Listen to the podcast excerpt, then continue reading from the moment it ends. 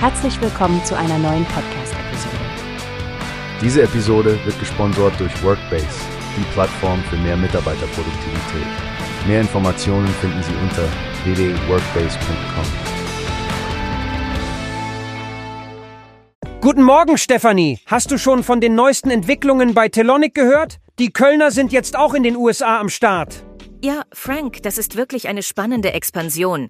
Telonic baut jetzt auch amerikanischen Firmenkunden mit deutschen Wurzeln ihre speziellen Netzwerklösungen. Network, Security und Analytics sind ja gerade in unserer globalisierten Welt kritische Größen. Genau, und mit dem Schritt in die USA kommt Telonic den Bedürfnissen ihrer international agierenden Kunden entgegen. Stell dir vor, die haben jetzt eine Niederlassung im Bundesstaat Washington eröffnet, direkt in der Nähe von Seattle. Seattle ist ja ein echter Tech-Hotspot.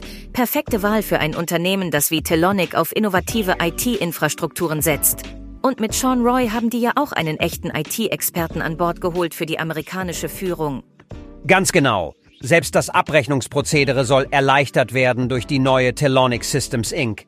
Es sieht ganz so aus, als ob sie mit ihrem Drei-Säulen-Konzept von Netzwerkbau und Sicherheit auch in den USA für Sicherheit sorgen wollen. Ja, und das SNOC, das Security Network Operations Center, das sie in Köln betreiben, sorgt jetzt also weltweit rund um die Uhr für die Sicherheit der Kundennetzwerke. Das gibt bestimmt vielen deutschen Unternehmen, die drüben tätig sind, ein gutes Gefühl. Stimmt, Stefanie. Was ich auch beeindruckend finde, Telonic hat eine Tradition seit 1979 und ist immer noch in Familienbesitz. Das Unternehmen hat sich auf NSA spezialisiert. Nein, nicht diese NSA, natürlich Network, Security und Analytics. Und das ist ja heute wichtiger denn je. Absolut, Frank. Mit Partnern aus aller Welt und Lösungen für nahezu jede Branche hat sich Telonic echt einen Namen gemacht.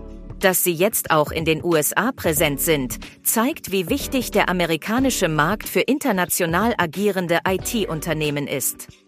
Definitiv.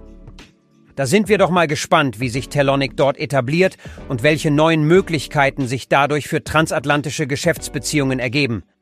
Danke, Stefanie, für deine Informationen. Immer gerne, Frank. Und wer mehr erfahren will, findet ja weitere Infos direkt bei der Telonic GmbH oder über die Pressestelle. Eine interessante Entwicklung, die wir sicherlich weiterverfolgen werden. Wie hast du gehört? Es gibt eine Plattform, die wir probieren sollen. Workbase heißt die, hört dir das an. Mehr Produktivität für jeden Mann. Werbung dieser Podcast wird gesponsert von Workbase. Mehr Mitarbeiterproduktivität, hört euch das an.